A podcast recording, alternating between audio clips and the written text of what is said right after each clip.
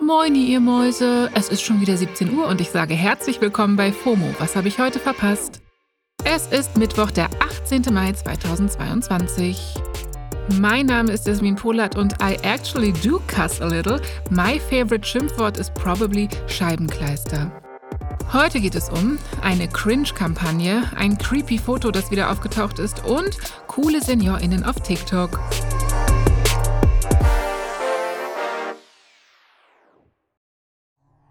Auf den Socials geht gerade eine Kampagne von der deutschen Fußballnationalmannschaft rum und die ist aus der Kategorie gut gemeint, aber unfassbar schlecht umgesetzt.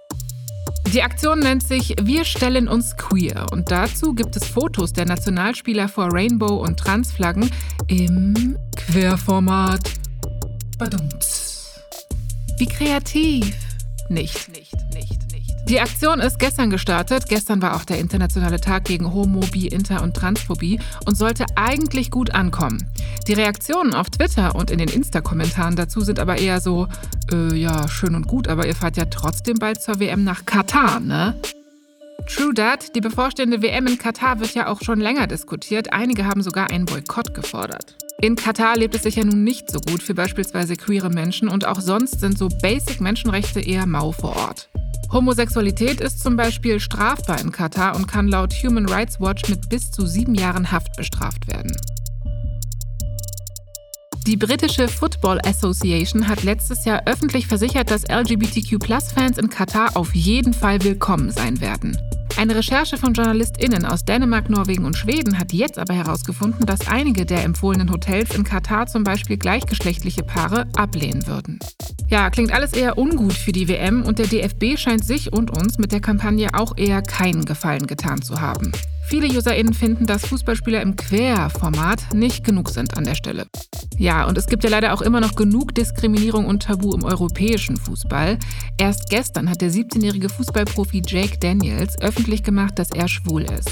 Damit ist er der weltweit zweite aktive und in Europa sogar der erste Fußballprofi, der öffentlich über seine Homosexualität spricht. Das ist doch A nur zu begrüßen und B wirklich kaum zu glauben. Da muss ich echt noch was tun. So, fürs nächste Thema kommt mal an meine Hand. Wir gehen zusammen durch meine Timeline. Ja, vor ein paar Tagen habe ich auf Twitter so meine Runden gedreht und bin an einem Foto lang gescrollt, das ziemlich creepy aussah. Das war so eine Art Buffetplatte in Gestalt einer Zombie-Amy Winehouse. Ich habe dann gesehen, aha, von 2011, Neil Patrick Harris und dachte mir, naja, schnell mal weiter im Feed, ne? Dieses random Ekelfoto haben aber offenbar viele Menschen gesehen. Das Ding hat jetzt nämlich nochmal die Timelines zum Kochen gebracht. Das Bild stammt von einer Party vom Schauspieler Neil Patrick Harris, den kennt ihr vielleicht noch aus How I Met Your Mother. Der hatte gemeinsam mit seinem Mann vor elf Jahren eine Halloween-Party geschmissen und dabei diese Buffet-Leichen-Version angeboten. Und das nur vier Monate nach dem Tod von Amy Winehouse. Zur Erinnerung, die Sängerin war im Juli 2011 an einer Alkoholvergiftung gestorben. Also, schlechter Geschmack ist untertrieben, das ist schon eher aus der Kategorie unterirdisch. Das Foto von der Platte hatte damals der Mann vom Schauspieler Jesse Taylor Ferguson gemacht und kurz darauf wieder gelöscht. Wir wissen aber, das Internet vergisst nie. Ja, und jetzt wurde das Bild eben von einem random Internet-User hochgespült. Und das gab online so viel Kritik, ja, auch elf Jahre später, dass Neil Patrick Harris sich jetzt dafür entschuldigt hat. In einem Statement im Magazin Entertainment Weekly schreibt er unter anderem, es war damals und ist heute bedauerlich. Amy Winehouse war ein Ausnahmetalent und es tut mir um jeden leid, den dieses Bild verletzt hat. Hm, klingt so ein bisschen wie eine Non-Pology und irgendwie trotzdem gruselig, aber naja, okay. Amy, I love you. So, wir beenden die Folge mit einer Wholesome News. Es gibt nämlich einen Trend auf TikTok, der ziemlich langlebig ist. Immer mehr Ü60-Jährige sind auf der App unterwegs. Ja! Ja, und viele von ihnen haben sogar schon Millionen von FollowerInnen. SeniorfluencerInnen quasi. Lieben wir. Viele zeigen mit ihrem Content, dass sie eben doch mit Social Media umgehen können und dabei nicht unbeholfen, sondern absolut am Puls der Zeit wirken können. So ist es. Das sagt sogar eine neue Studie aus Oxford. Die Studie ist von Anfang Mai und hat herausgefunden, dass der Großteil der TikTok-Elders, so werden die darin beschrieben, Frauen sind. Und die würden sich vehement gegen die gängigen Klischees von älteren Frauen wehren, die als passiv, sanftmütig und schwach gelten.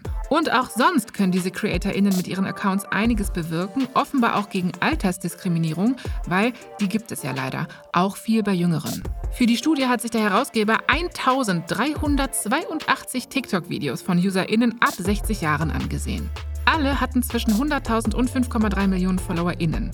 Die Videos, in denen es explizit um ihr Alter geht, wurden über 3,5 Milliarden Mal angesehen. Aha, ich habe auf TikTok gerade mal 100 Follies und ein paar zerquetschte. Also wer hier wirklich die Omi ist, wissen wir, ne? Ich knips jetzt das digitale Licht aus. Das war's für heute mit FOMO. Wir hören uns morgen wieder hier auf Spotify.